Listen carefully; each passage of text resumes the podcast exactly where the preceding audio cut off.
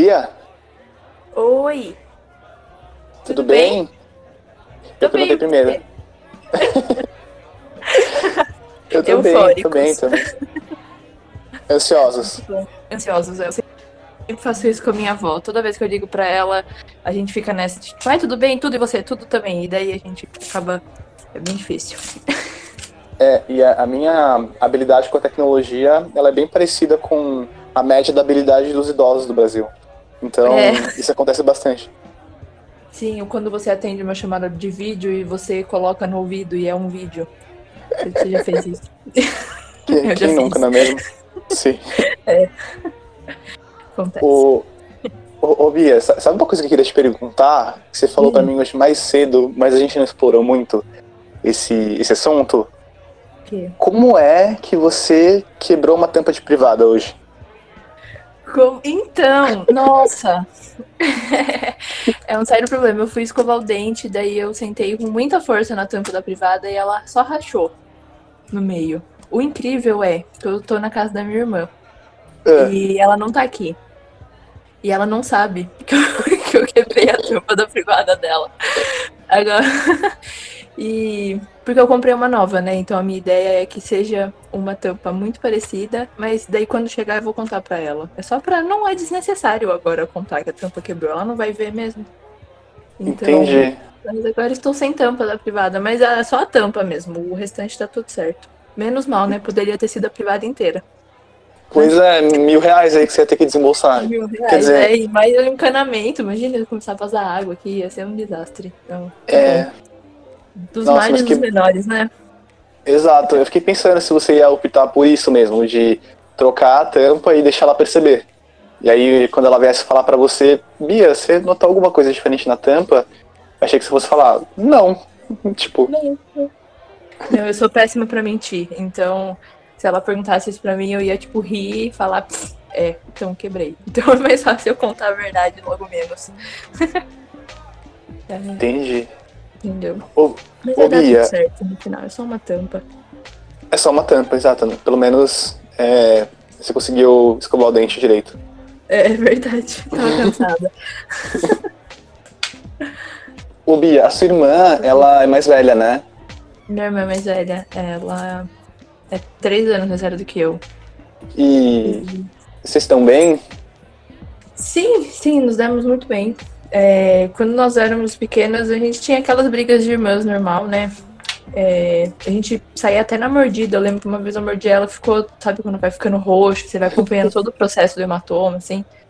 É, mas hoje a gente se dá muito bem. Até que eu tô na casa dela, né? Então, sou, gosto muito dela como minha irmã. Eu amo muito. Entendi. E nesse Estou com muitas saudades, né? Imagino, imagino. E nesse episódio da mordida aí, você cuidou da, do ferimento dela? Olha, não muito. Ele se recuperou bem sozinho, mas é, eu, sou uma- eu gosto muito de cuidar dela. Quando ela precisou, eu sempre estive perto dela e ela perto de mim. Então, o cuidar está muito presente na minha família, de uma forma geral. Hum, entendi. Muito Inclusive, inclusive na, na profissão que você resol- resolveu seguir, né? Pois é, inclusive na profissão que eu escolhi seguir. E é a única da área da saúde da minha família, sim. Tirando minha irmã Olha é só. biomédica, né? Mas ela não Uhum. é, não segue carreira. E mas é, pois é, fui fazer enfermagem, onde é a, a área do cuidar, né? A gente se dedica muito pro outro. Uhum. Ô, Bia, eu quero que você conte essa história, porque eu acho que eu nunca explorei isso contigo. Como que foi o teu, o teu caminho e a tua história até você chegar nessa escolha aí de profissão? Por que, que você escolheu essa área? O que, que significa pra você? Conta um pouquinho aí de como foi até você tomar a decisão de ser uma enfermeira. Então, é, eu hoje eu tenho 24 anos, né? Eu sou formada, vai fazer dois anos no final desse ano. O que que foi? Por que tá? Parece muito que você tá respondendo uma entrevista de emprego. Ah, é? é que eu preciso, pra eu, pra eu falar, eu preciso ter um raciocínio lógico na minha cabeça. Perfeito, perfeito. Se eu Desculpa não começar de onde eu tô agora e quem eu sou agora, eu não consigo pensar no antes. Então, Exato. Manda Ah, ver. Só achei então engraçado, mas manda ver. Olha só, quebrou meu raciocínio. Quem eu sou? Eu não sei mais quem eu sou. Ju- Justo nessa fala, né? Do que eu sou. Entrei numa crise existencial agora. Ai, tá, foco. É... Tá, só vou fazer dois anos de formada. E quando eu tinha uns 13 anos, eu tinha uma tia-avó minha que morava em Cabreúva, né? Que sou do interior de São Paulo. E quando eu ia pro inglês, eu passava num, na quitanda que tinha lá e eu comprava as frutas pra ela, comprava as coisas que ela gostava e levava pra ela. E ela nunca me pediu exatamente isso. Eu uma vez fiz e continuei fazendo. E quando tinha é, feira, que, ou a feira de Cabreúva era só uma barraca de pastel. Mas era a feira. Incrível. Aí eu ia, comprava pastel pra ela, levava também. E isso eu gostava de conversar com ela. Então ela ficava na garagem fazendo tricô, crochê e eu ficava conversando com ela. Nunca aprendi a fazer tricô e crochê, tenho muita vontade. É, mas eu gostava de, de saber das histórias que ela tinha. E daí eu fui gostando disso, pensando sobre isso, e quando eu tava pra decidir uma, uma faculdade, uma graduação, fiquei em dúvida entre gerontologia, que estuda o processo de envelhecimento, e enfermagem. E acabei passando nos dois e escolhi a enfermagem, porque é uma coisa que eu consigo me aprofundar em várias áreas, né? Caso não fosse uma área que eu gostasse, assim, é, a parte do envelhecimento. E. E daí eu acabei que na enfermagem mesmo falei, descobri que realmente o envelhecimento era algo que estava muito presente na minha vida e que eu gostaria de me aprofundar mais. Então na graduação inteira, foram cinco anos de graduação, eu já foi toda voltada para a parte de trabalhar com idosos. Então fazia projeto na faculdade com idosos ativos, tinha grupo de literatura, ensinar a mexer no WhatsApp, várias coisas, era me encantava muito, me encanta muito. E depois que eu terminei, eu estou onde estou agora, que eu faço residência, né, que é uma especialização em envelhecimento e trabalho com idosos e gosto muito, me sinto muito realizado com isso que eu faço. É, no momento de hoje, né? Não sei se eu vou fazer isso pro resto da minha vida, mas hoje, onde eu estou, eu estou muito feliz de, de estar aqui. Que legal. É. é tudo, tudo redondinho, parece, não, mas é uma confusão. Imagina? Não, eu sei que você tá contando a história resumida. É. Mas é. Idosos, eles. Não sei de onde que vem, assim, exatamente, essa vontade de, de trabalhar com eles, sabe? De, de escutar o que eles têm para dizer, sabe? E pensar além da doença que eles são, assim, eles. Porque idosos geralmente eles vão ter muitas doenças, né? E ter a capacidade de pensar de uma forma diferente. De encarar ele como um ser humano mesmo, sabe? É, porque eles são, né? Só que não infantilizá-los é uma coisa que eu tento muito é, não fazer, porque é, compara muito idoso com criança, né? Eu não gosto muito dessa comparação, porque, poxa, eles viveram tantos anos, né, para ser comparado com uma criança no fim. Então, para mim não faz muito sentido. E escutar as histórias deles é o que eu acho incrível, sabe? A, a diferença de geração, como que era é, a forma que eles namoravam antes, é, todo esse negócio de não poder, tipo, demorar um tempo para beijar, sabe? E você só, tipo, ter que sair com o irmão mais velho e com o irmão mais novo, e você ter que ficar do outro lado da praça olhando o seu crush. E. Nossa, isso é, é muito legal. Não sei como que eu viveria nessa época. Mas muito legal. É, ô Bia, você comentou um pouco sobre o que você acha adequado ou não adequado na maneira como a gente trata a velhice, mais numa perspectiva da saúde, né? Como você percebe hoje o jeito como a gente tem tratado esse assunto, que é o envelhecimento, num âmbito fora da área da saúde? As pessoas que não são especialistas em gerontologia tratam esse assunto de uma maneira adequada ou não? Como que você percebe isso? É... Eu acho que depende muito do que da realidade que a pessoa vive, né? Para abordar o envelhecimento. É, porque se a gente for pensar, a gente está envelhecendo a cada dia que passa, desde quando a gente nasceu. E o envelhecimento ele não é só você ficar de cabelo branco, com rugas e ficar em casa, sabe? É, tem, é, são muitos aspectos que envolvem o envelhecimento que realmente quem não é da área da saúde não vai saber, a não ser que tenha uma prática em casa. Então, mora com uma avó ou com um avô que percebe as limitações que, é, que com a idade as limitações vão chegando, né? Seja para preparar uma refeição, seja para é, sair de casa para usar, ir usar o transporte público sozinha, coisa que cinco anos atrás fazia, depois não consegue mais. Então vai muito do que a pessoa convive no dia a dia dela, eu acredito, é, para saber como que é um envelhecimento, né? Mas eu acho que a gente não se prepara para o nosso envelhecimento. Acho que a gente deveria ter uma atenção melhor para isso, é, tanto na questão de saúde, porque se eu penso, se eu for envelhecer, eu quero envelhecer de uma forma saudável, né? Eu não quero. É, com o envelhecimento, a gente acaba ficando mais dependente de algumas pessoas e de algumas coisas é, para a gente resolver nossas tarefas com mais segurança. E essa dependência a gente é, é difícil de ser trabalhada, sabe?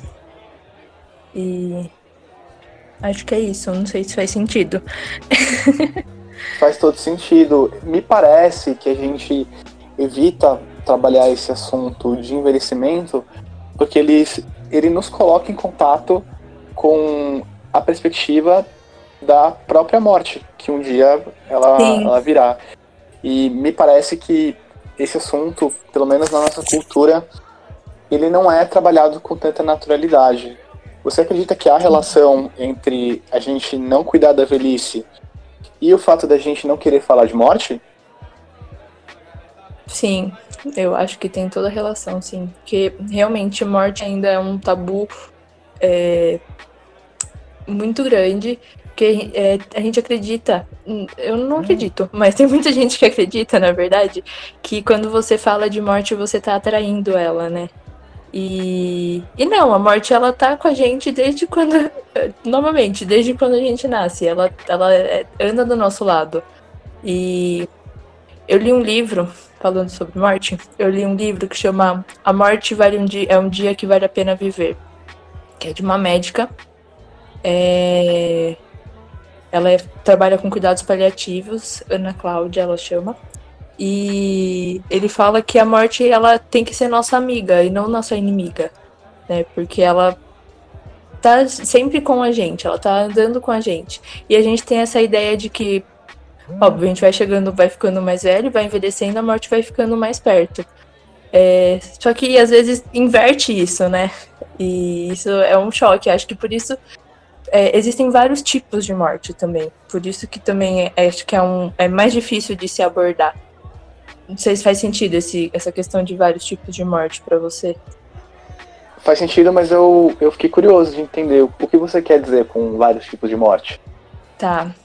É, bom, eu penso que tem a morte do envelhecimento mesmo, que é quando você fica velho, mais velho e não tem uma perspectiva mais para você viver e você morre, uma causa natural.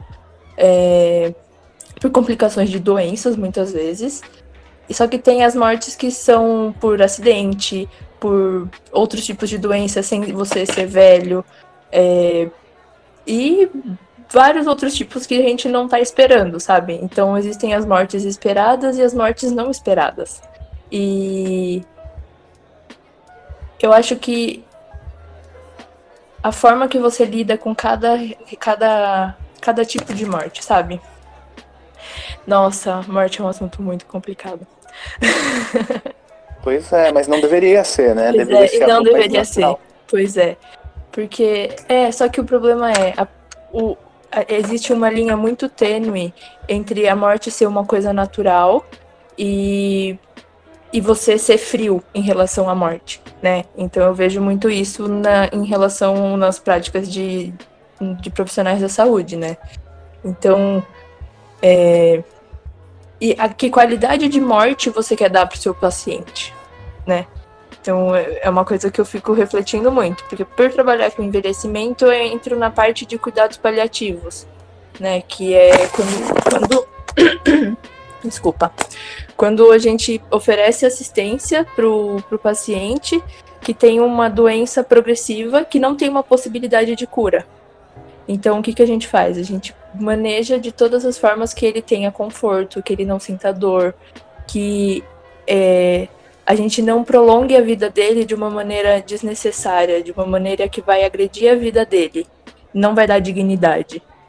É, fez sentido para você isso? Total. E aí você foi falando, eu fui pensando em algumas coisas.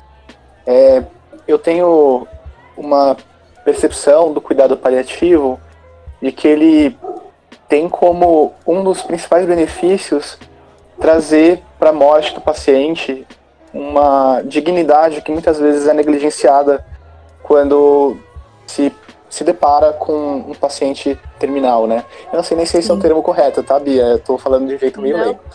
Tá? e, Tranquilo. E, e, e eu digo isso porque muitas vezes, quando você assume que você está tratando o paciente com cuidados paliativos, você começa a dar para ele oportunidades de se despedir da família, você dá a uhum. oportunidade da família começar a elaborar aquela perda é, antes né, dela acontecer, então isso facilita Sim. a transição. E aí eu fico imaginando que devam ter histórias muito bonitas desses últimos momentos aí da vida dos pacientes, é, deles de fato entrando em contato com, com essa percepção de que o tempo deles está se esgotando e que eles precisam aproveitar da maneira que der, é claro, para fazer aquilo que os deixa feliz e também para confortar aqueles que ficam, né? Tem alguma história, Bia, que você tenha vivido nesse tempo que você tem feito esse cuidado em cuidados paliativos que você acha que seja legal de contar? Nossa, tem, hein? é, eu já presenciei muitas muitas passagens e muitos processos de morte que, tipo, é, só de lembrar eu me, me, emociono muito, fico, me dá até uns arrepios. arrepios. É... Bom, eu tenho uma muito recente, né, que aconteceu hoje, aconteceu três dias atrás. é uma paciente de 90 anos e ela ela ficou muito mal, ficou muito bem, ficou muito mal, ficou muito bem, uma internação de 20 dias. E eu tô acompanhando ela desde o primeiro dia de internação dela. E depois que ela. Muito, muitas coisas aconteceram com ela, ela foi parar na enfermaria que a gente tem de, da geriatria. E lá a gente pôde fazer um cuidado mais assistido, mais próximo dela, né? Então ela tava em delírio, que é uma confusão aguda que dá nos, nos idosos por infecção, por dor, por algumas, alguns outros fatores.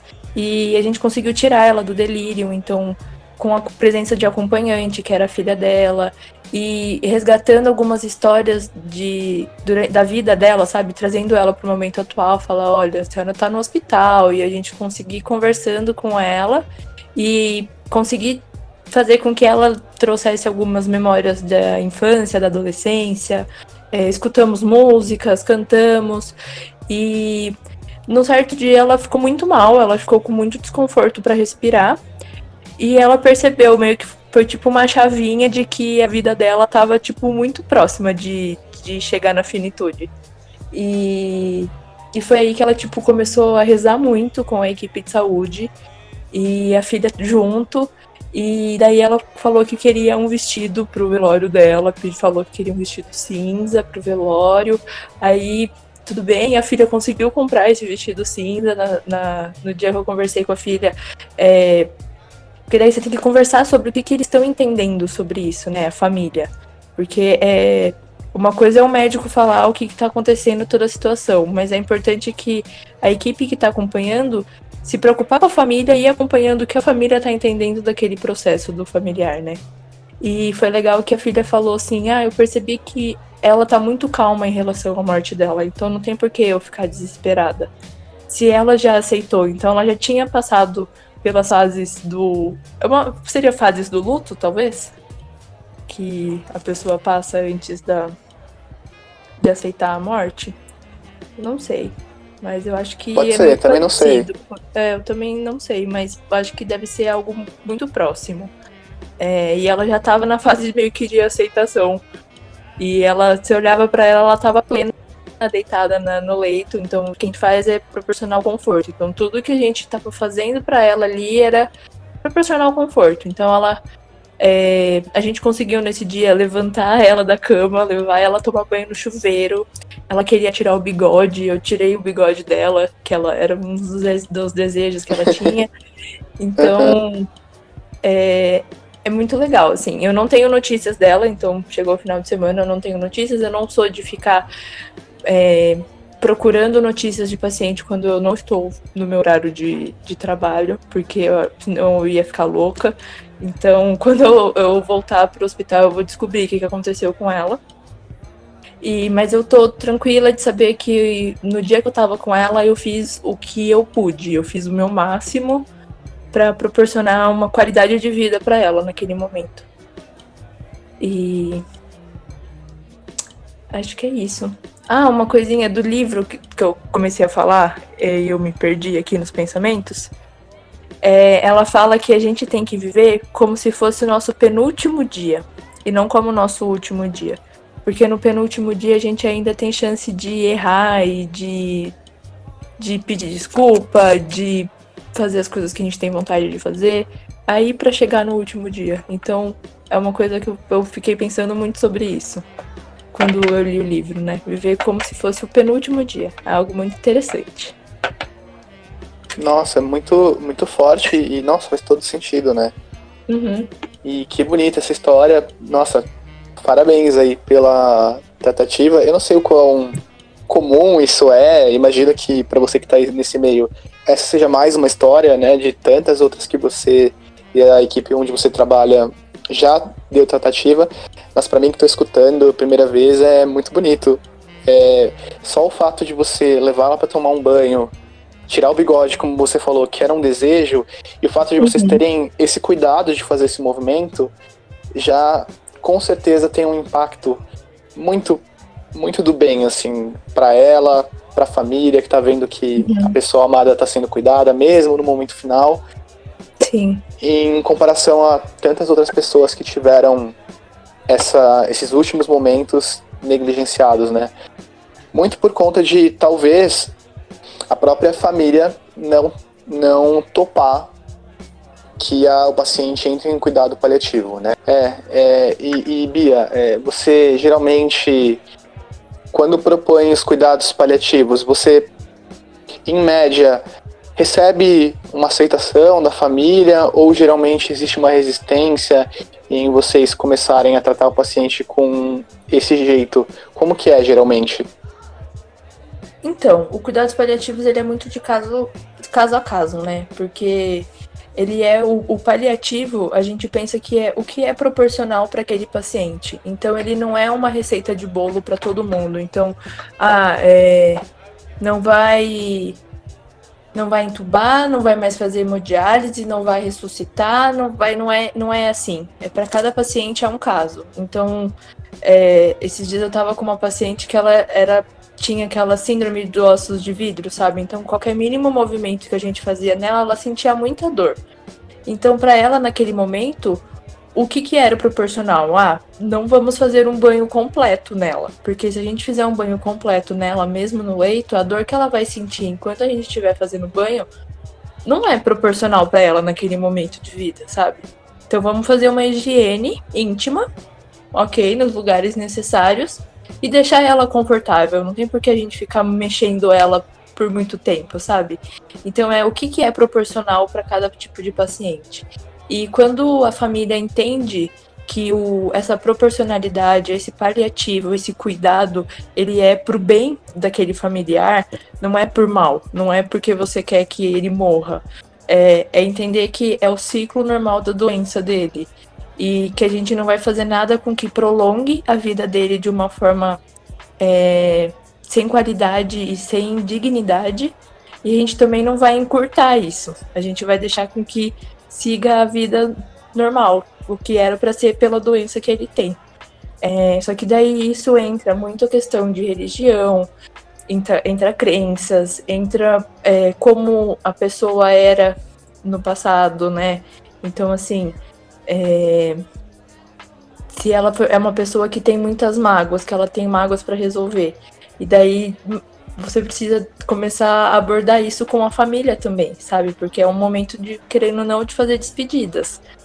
E aí, claro, que a gente precisa toda de uma equipe multiprofissional, né? Com tantos médicos, que são os médicos que, que falam, principalmente mais assim, com a família, e sempre com é, psicólogo, é, fisioterapeuta é muito importante no processo do cuidados paliativos, enfermeiro, nutricionista. Então, tipo, é uma equipe multiprofissional toda que tem que estar tá em alinhado com os familiares e com o paciente.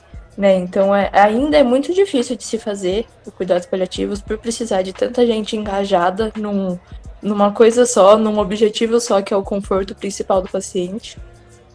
Mas é uma coisa que a gente está conseguindo evoluir bem nisso. É, Espero que cada vez mais a gente consiga fazer mais cuidados paliativos. É e... toda uma rede, né? Que, que é envolve não só rede. profissionais, mas como família, o próprio paciente, né? Sim.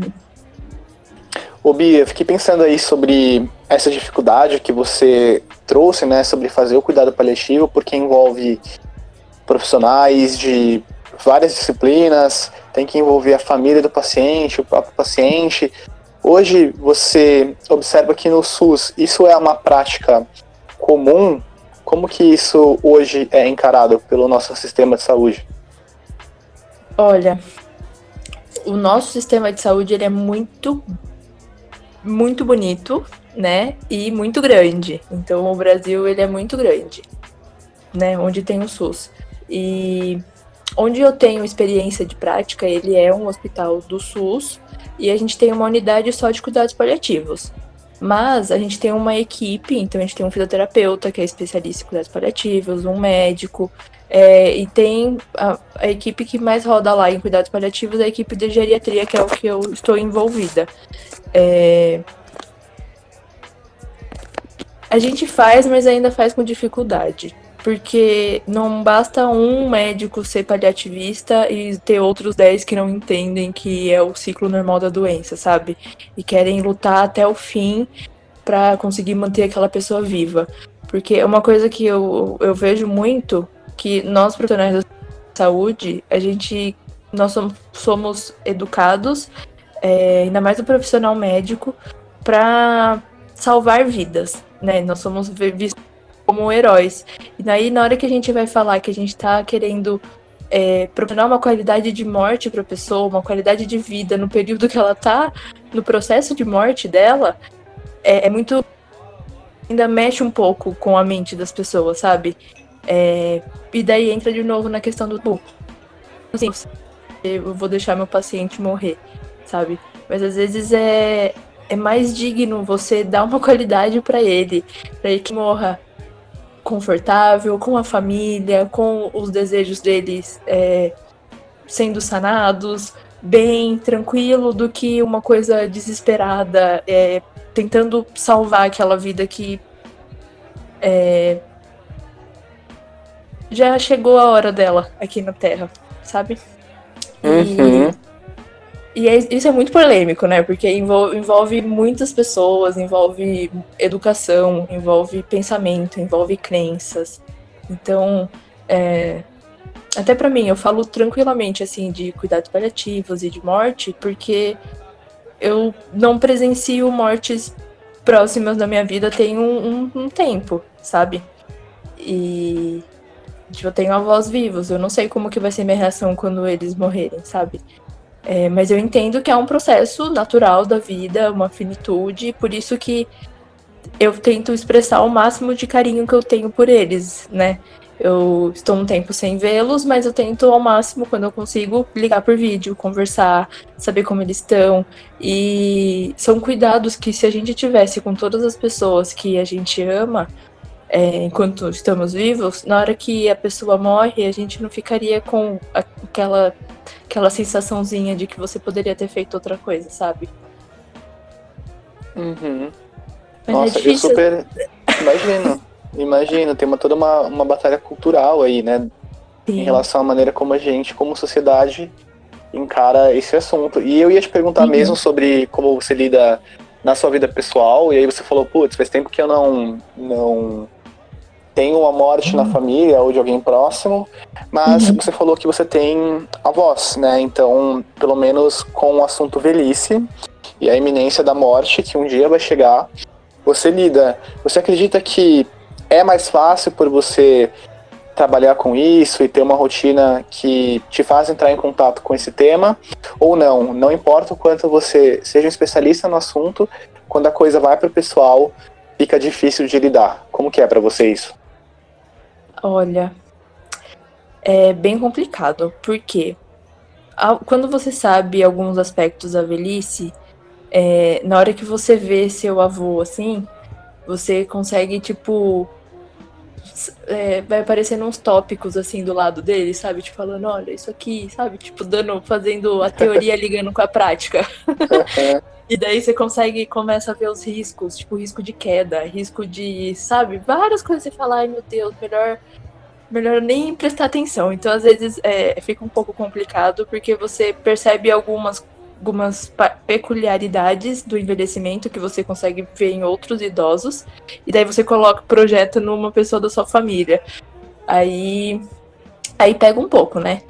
Porque para você, tipo, uma coisa é você saber, uma coisa é você saber com uma pessoa da sua família uma pessoa, um paciente. Com o paciente, é sua obrigação você falar para ele que ele tem que trocar o calçado dele, porque senão ele vai cair.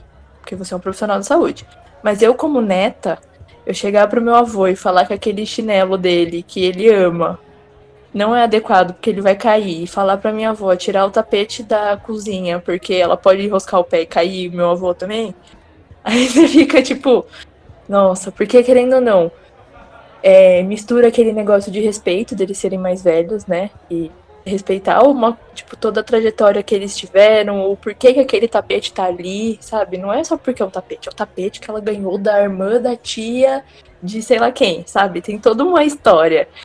E, e fazer com que eles entendam que não é porque eu não gosto do tapete na cozinha, é porque eu quero o bem deles, sabe? E eu, ainda bem, eu consigo ter uma boa conversa com os meus avós sobre isso. Então, tipo, eles me dão a liberdade também pra. Se eu vejo alguma coisa, eu dou, faço, tipo, falo, olha, não, acho melhor fazer desse jeito, né? Então minha avó, esses tempos atrás, ela tava com dificuldade para dormir, ela tinha um remédio para dormir, mas não queria dormir, por, não queria tomar o remédio porque ela ia viciar no remédio. Aí eu falei, vó, vamos lá.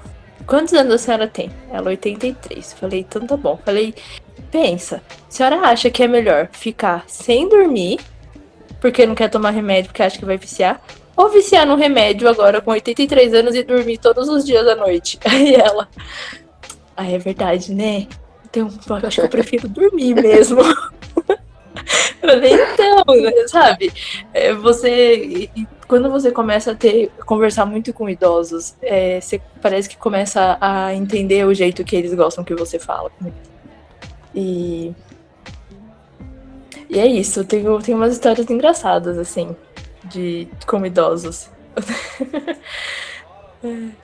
Conta aí. Mas é. É? Conta aí as histórias. Conta mais ah. uma.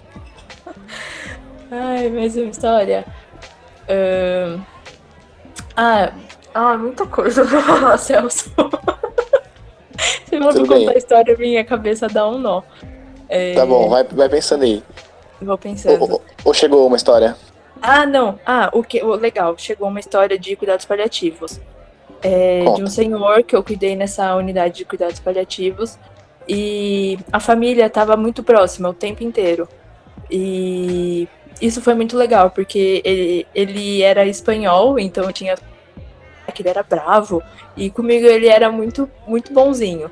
Eu cuidei dele, eu fiquei. Eu cuidei dele no total de 12 horas. E eu um vínculo tão forte com a família que, por, por, todo o cuidado, eles tinham entendido o que era o cuidados paliativos, eles tinham entendido o que, que a gente estava fazendo com ele. O idoso faleceu no dia seguinte que eu cuidei dele, e a família voltou para me procurar, pra gente, tipo, manter um contato, que eu, eu virei uma referência para eles lembrarem do idoso, sabe?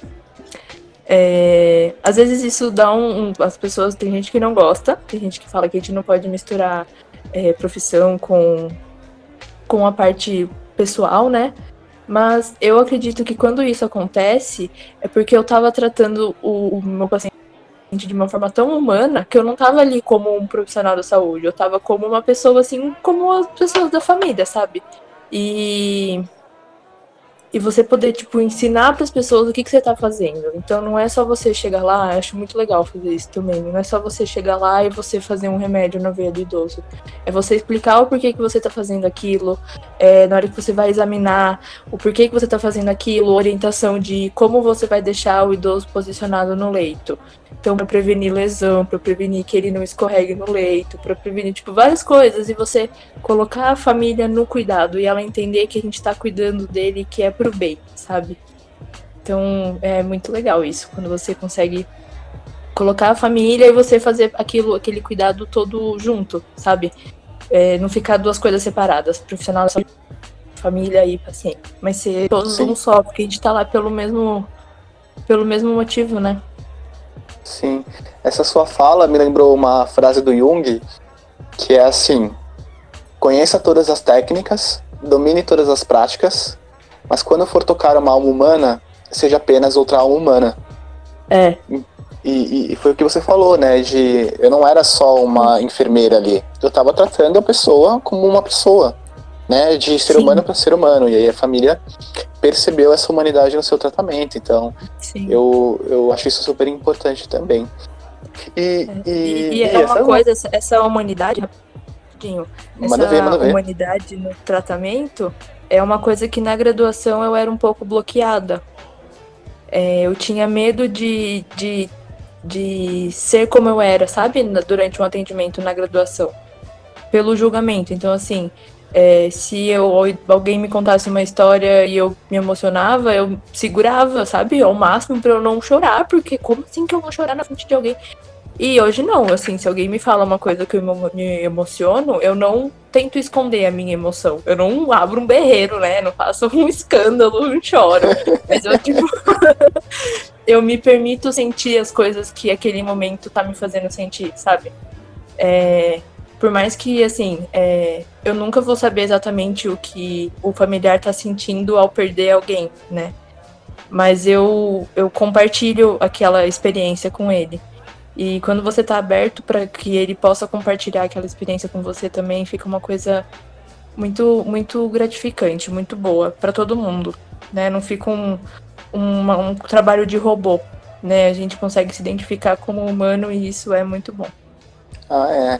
Isso, se, nós conseguíssemos trazer isso não só para a prática profissional, mas para nossa vida, a gente teria uhum. relações mais empáticas e mais profundas, assim, né? Então, Sim. parabéns aí pela postura. Eu não, eu não tenho qualquer capacidade para fazer um julgamento técnico da sua postura profissional, mas enquanto, enquanto pessoas com quem eu gosto de me relacionar, uma postura como a sua me deixa muito confortável e feliz. Então, obrigado por você ser sempre essa pessoa humana nas tratativas que a gente teve, nas conversas, nos momentos que a gente passou juntos. E Bia, sabe uma coisa que eu queria te perguntar? É? Nada, eu só dei risada. Eu dei risada. Só, só, só, foi uma risada? Eu dei uma risada. Tá bom. Tá bom. sabe uma coisa que eu queria te perguntar? Hum. Você falou bastante sobre quando você contou a história da sua avó, né? É, eu percebi que você tem uma sensibilidade, e aí também muito por conta do seu repertório com o assunto, para lidar aí com a questão do envelhecimento, mesmo no âmbito familiar. O que, que, você acha que as pessoas que não são da área da saúde poderiam fazer para abrir um pouco mais a cabeça e lidar de uma maneira mais natural com o processo de envelhecimento e de morte? Tá. É, eu acho que a primeira coisa que a gente tem que fazer, assim, é aceitar que a gente vai envelhecer. Que não tem jeito, todo mundo vai envelhecer, só, só não vai envelhecer quem morrer jovem, isso é um fato. E Acho que a partir do momento que a gente aceita esse envelhecimento, é a gente ter a noção de que tipo de pessoa que você quer ser quando envelhecer, né? Se você quer é, você vai ser aquele idoso rabugento que nada tá bom porque não é do, no jeito que você viveu sempre, não é da forma que você sempre fez, você precisa fazer é, reaprender um monte de coisa, né? Então, estar disposto a reaprender é uma coisa que é, tanto nós envelhecendo quanto os idosos já precisa ter essa, essa consciência, sabe? Que a gente vai ter que reaprender a fazer muitas coisas. E quem é da nossa idade, assim, e tem pais, avós e tudo mais, é saber que eles estão nesse processo de reaprender muitas coisas sobre o próprio corpo, sobre a própria mente. Né? Então, ter paciência realmente com eles quando precisar de ajuda para mexer no celular ou é, qualquer coisa, ensinar a mexer no banco, no celular. É tipo é uma a gente já nasceu sabendo fazer essas coisas praticamente né? Eles não, eles se comunicavam por carta. Então é tipo ter a noção de que eles precisam reaprender e só deles estarem tentando aprender a mexer em alguma coisa nova da nossa geração, isso é um, um, um passo muito, muito, muito bom que tem que ser comemorado, né, entre famílias. é, até que eu lembro que você tinha comentado comigo que queria comprar um um tablet para sua avó, né? Que eu isso. falei que que super apoiava, que acho super importante, porque você consegue fazer com que ela se conecte com pessoas, tipo, sei lá, ela ter um Facebook e ela achar amiga dela da infância, sabe? Então, é, isso é sensacional. E eu não sei se eu respondi sua pergunta, se eu saí da pergunta. É... Foi incrível a sua resposta. É. e Bia, se você chegar à terceira idade, que idosa você quer ser? É, eu quero ser uma idosa muito feliz. É, espero ter netos. É, espero ter muitos netos, mas se não tiver netos também tá tudo bem. Eu espero que é, eu consiga ter olhar para trás e falar, poxa, eu tive uma vida muito boa, muito feliz. Eu fiz as coisas que eu tive vontade. É, continuar fazendo as coisas que eu, que eu tiver vontade é, ser o máximo independente que eu conseguir e aceitar as minhas as minhas necessidades de dependência de algumas coisas. É... Quero deixar meu cabelo todo branco. Acho lindo cabelo branco. E pintar, fazer, usar shampoo com violeta genciana que deixa roxo e daí tem umas mechas roxas no cabelo. Acho incrível senhora de cabelo branco com mechas roxas. E acho que é isso. Acho que ser feliz é a minha principal missão aqui nessa terra. Maravilhoso. O que mais a gente pode querer, né? É. Legal. E, Bia, ó, hum. a nossa conversa aqui tá incrível. Eu ficaria com você aqui mais umas quatro horas porém o amanhã bate a porta. E aí uhum. eu vou encaminhando aqui pra gente encerrar.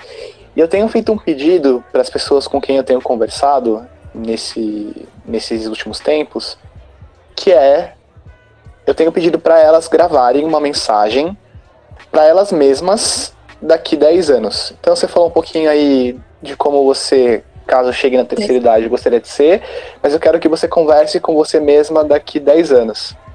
Então, se você pudesse deixar um recado ou uma mensagem para Bia daqui 10 anos, o que você diria a ela? Ah, pegadinha no malandro. Não. Não sei o que eu diria. é, eu falaria para ela ser muito feliz. E com daqui 10 anos, vou terei 34 anos, o meu maior sonho de vida é ser mãe. Então, eu tenho planos para que daqui 10 anos eu já tenha um filho. Então, acho que meu recado seria que eu, que eu serei uma mãe muito maravilhosa e uma mulher muito maravilhosa. E que eu não tenha medo de fazer nada do que eu acho que é certo. Seguir minha intuição e ser muito feliz. Acho que é isso. Muito bom. Pia, muito obrigado Oi. pelo muito seu obrigada. tempo. Eu aprendo muito com você e aprendi mais um pouco ainda nessa conversa. A, a sua convivência, a minha convivência com você, na verdade, é, é, algo que me importa muito. Então, quando a gente tem uns tempinhos aí para conversar, mesmo que a distância para mim é super importante e, e, sempre é algo que me faz bem. Hum. Assim, você tem uma energia muito, muito boa. É, espero que a gente possa continuar tendo contato aí por muitos anos, o quanto você quiser, porque pode ser que você fique de saco cheio de mim em algum momento. Pode acontecer, ah, não? Cara. Mas eu queria só te agradecer, não só pela conversa de hoje, mas por tudo que a gente já, já trocou aí de, de interações, porque me faz muito bem. Sim, faz muito bem. Eu concordo. Muito Concorda que faz bem pra mim? É isso? Hã? Você concorda que faz bem para mim? Eu concordo que faz bem para você e para mim. Ah, tá bom, tá bom. Acho que é, é benéfico para os dois. Entendi. Entendeu? Não é? Eu concordo. Ah, então tá bom. eu também gosto muito de conversar com você. Você é uma pessoa incrível. E sorte é nossa da gente ter se conhecido. Verdade. Bia, então vou arrumar a vida daqui. E aí, uma boa noite para você. Um beijo. E um beijo. até a próxima. Até a próxima. Tchau, tchau.